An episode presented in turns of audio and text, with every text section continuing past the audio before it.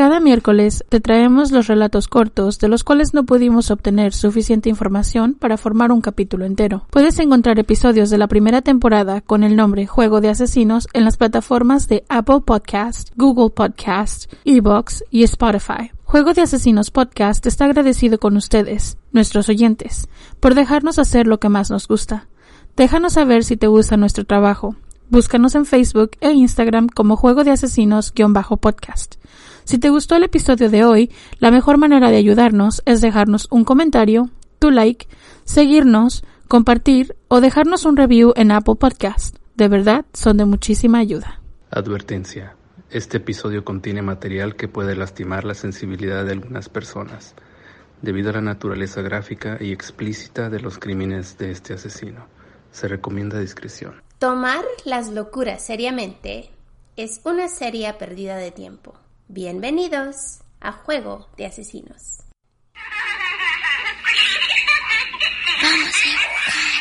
Familia, ¿cómo están el día de hoy? Es mini miércoles. Bienvenidos una semana más. Yes, bienvenidos. Esperamos que hayan tenido un excelente fin de semana. Yes. Que se hayan requemado todos los episodios. Oh, yo pensé que ellos.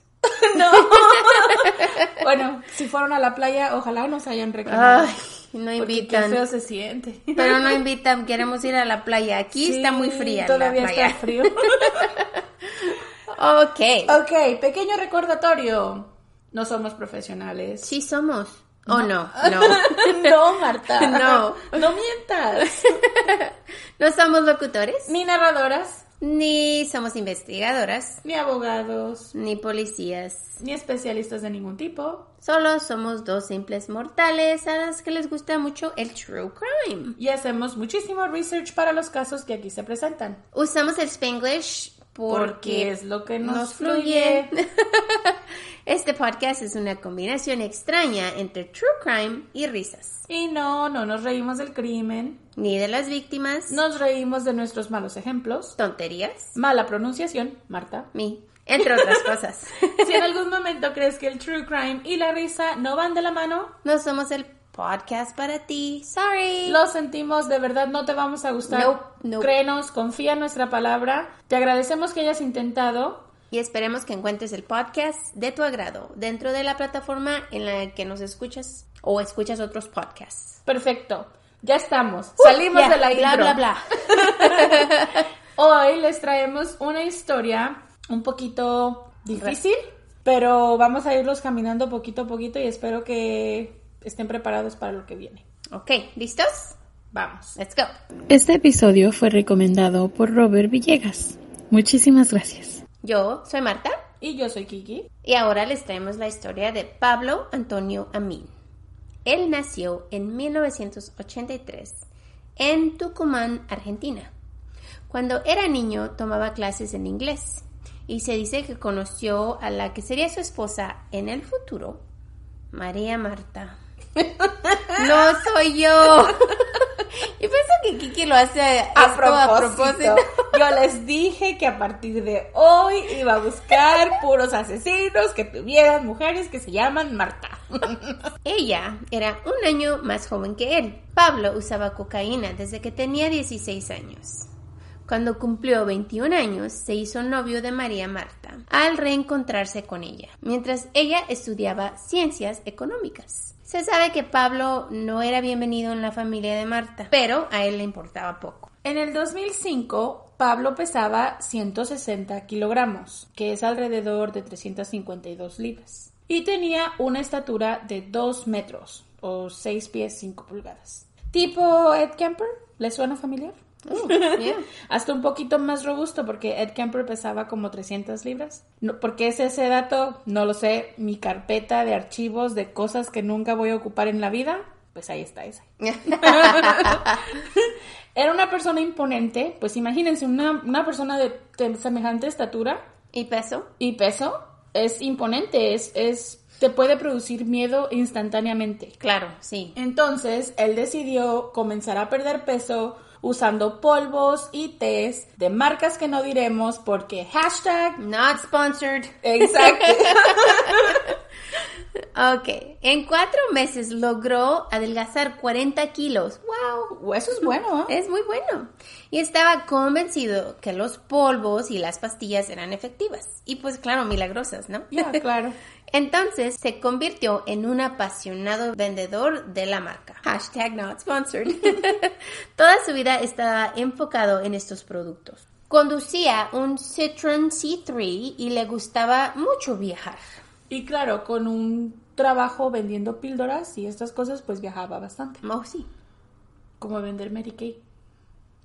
Hashtag not sponsored. Oh my god. Sorry. Cut that out. No. en julio del 2007, María Marta y Pablo se casaron. Estaba en medio de la boda, contentos, y de repente un correo electrónico con fotografías de la que ahora es su esposa fue enviada a todos los invitados.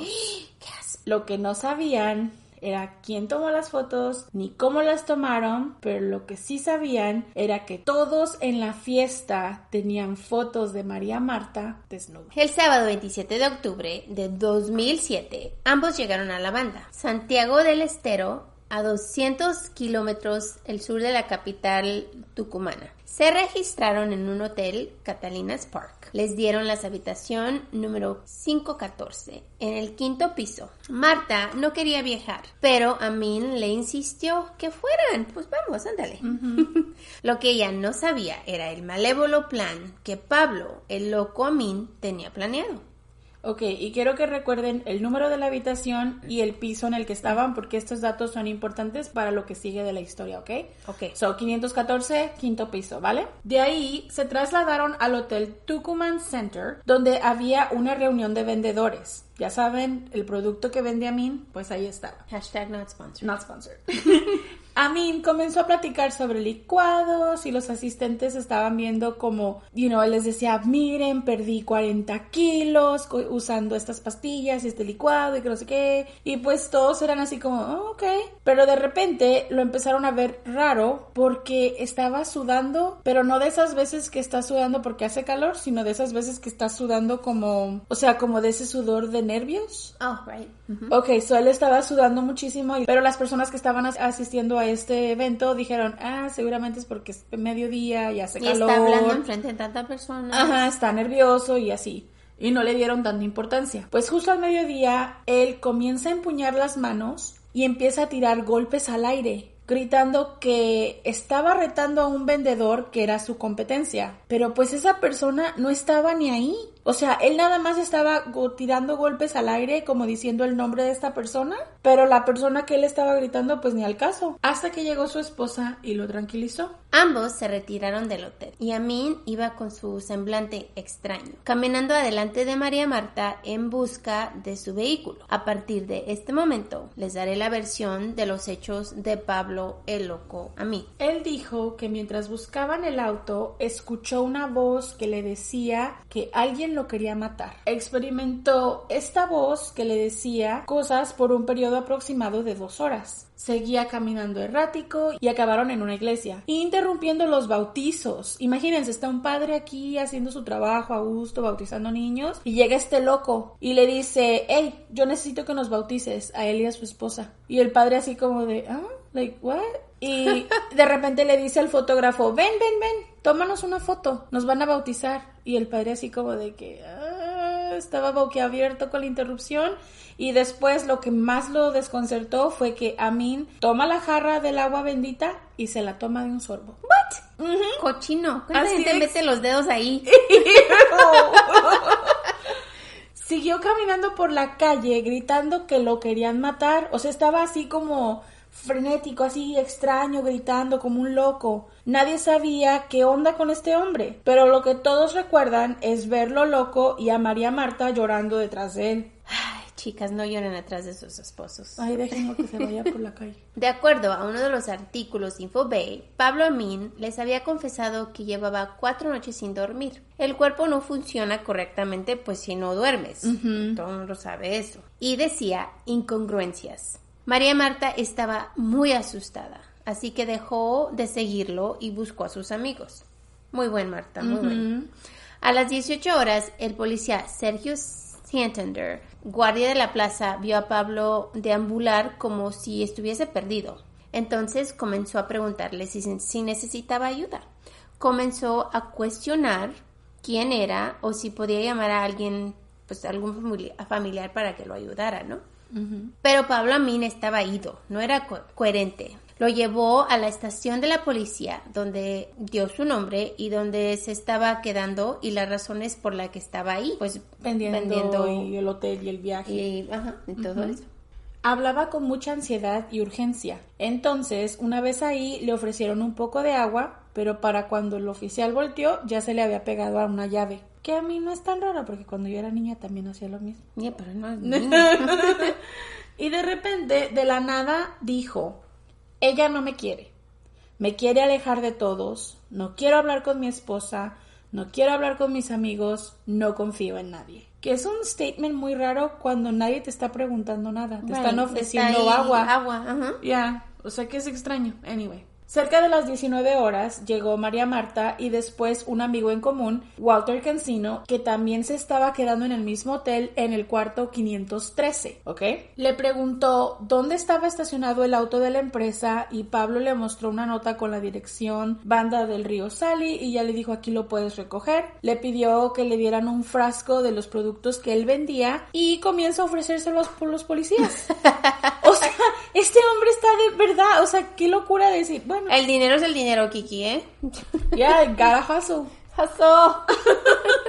So, mientras estaban esperando al comisario. Les decía cómo había bajado 40 kilos. Otra vez. Escúcheme, policías. Yo bajé 40 kilos, me veo muy sexy.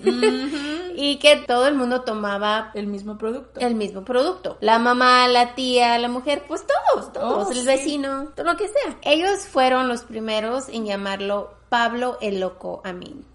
Una vez que se fue con su esposa y ella le pedía a los oficiales que por favor la acompañaran al carro.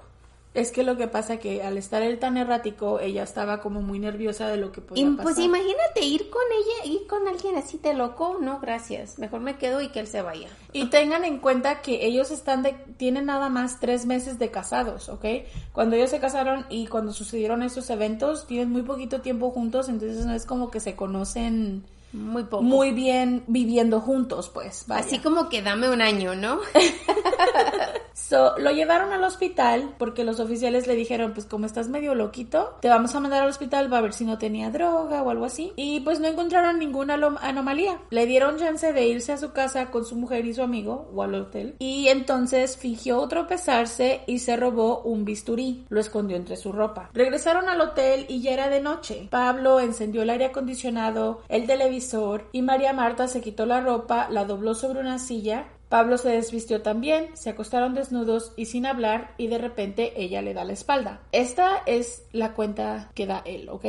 yo no sé que todo esto sea verdadero. Según Pablo, le preguntó por qué no había ido a verlo a la comisaria. Y ella le dijo que porque pues ella pensó que él estaba enojado. Y le dijo, ¿por qué me llevaron al hospital? A lo que ella respondió, te queríamos encerrar en un manicomio, Pablo. Mm.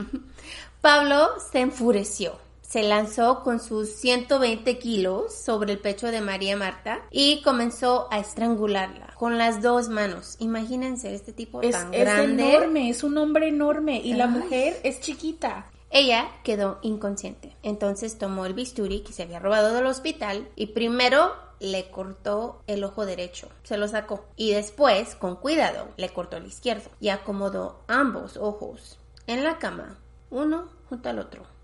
Qué feo. What the fuck. Después cortó un pedazo aproximado de dos centímetros de la vagina de su mujer, que quedó tirado en la alfombra. Le hizo varios cortes en el ano, la frente y las mejillas.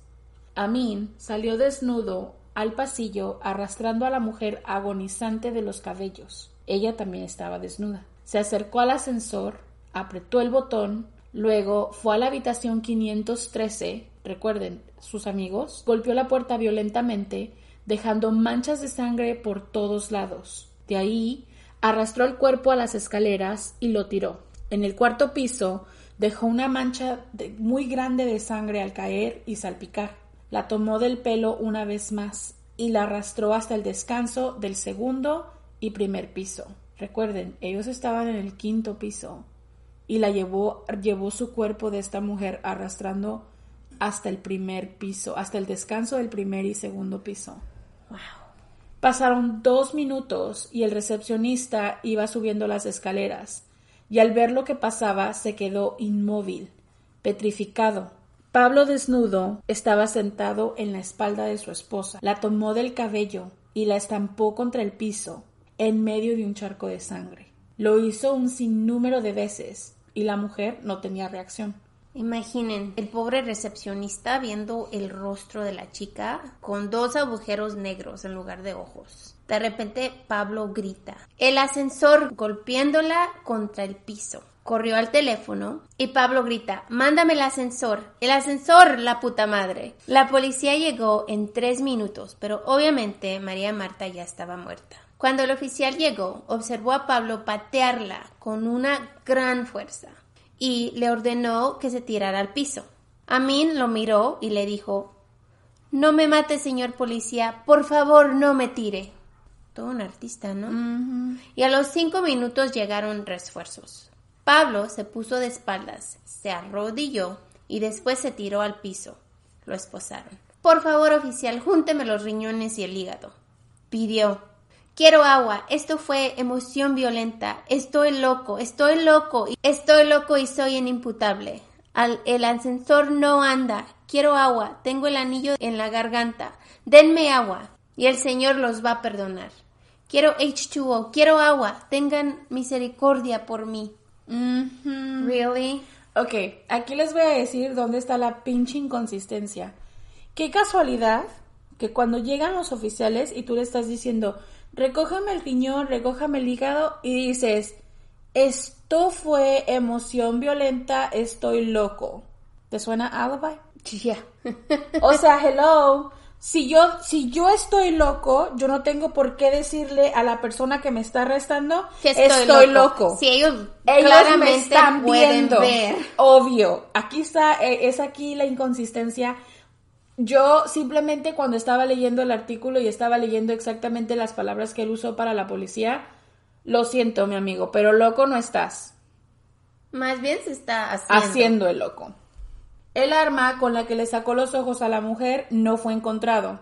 Se decía que a lo mejor lo había tirado a la taza del baño, pero no encontraron manchas de sangre en el baño.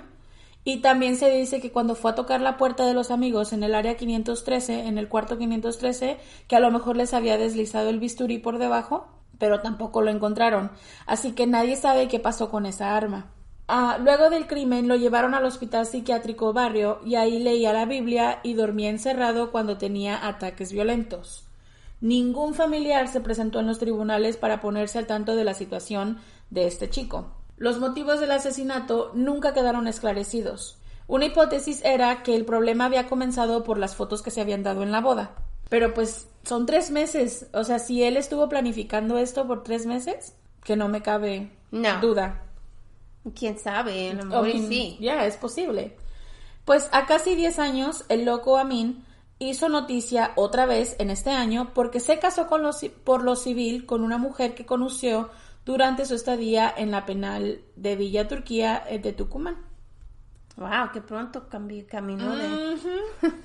Su juicio fue una tremenda locura y les vamos a leer parte de los récords que encontramos de la corte para que se den una idea. Um, ok, Marta, tú vas a ser el juez Ok. y yo voy a ser voy a ser este idiota. Ok. ¿Quiénes son sus padres? Michael Owen Johnson y mi mamá María del Carmen Escarlata Lara Jolie Costner Schwarzenegger de Michael Owen Jo- Johnson. Bien, es curioso, dijo con calma Herrera Molina. Cuando lo fui a visitar, hablaba perfectamente y ahora parece que no nos entendemos. Usted o yo. Yo no lo entiendo mucho. A veces los amigos no se entienden. Ah, no sabía que fuera amigo suyo. ¿Usted quiere declarar? Entonces, ¿se abstiene? ¿Usted entiende la acusación de que usted mató a su esposa? Sí, esposa. ¿Entendí? Esposa por cónyuge. Le quiso explicar al juez. No, usted conoció a María Marta Arias. No, Y conoce a Pablo, a Pablo Amin. no. ¿Y usted cómo se llama? Teniente Coronel Mohammad Gaddafi Sahara Lalifa, Amin Botrus Cariu, Juan Manuel Omar Víctor Hugo Celaya Alex Day. Nadie en su sano juicio podía tomar ese nombre por un demente. La impresión que, te- que se tenía de él era la de un descarado e infame bastardo que estaba presentando un número grotesco en busca de los que consideren loco y zafar de una condena segura. Sin embargo, a él le preocupaba que los jueces se convencieran de su locura, y eso alegó casi siempre. Los estudios psiquiátricos que le hicieron se inclinaban hacia una conclusión era un simulador. Es mentira. O sea, es mentira.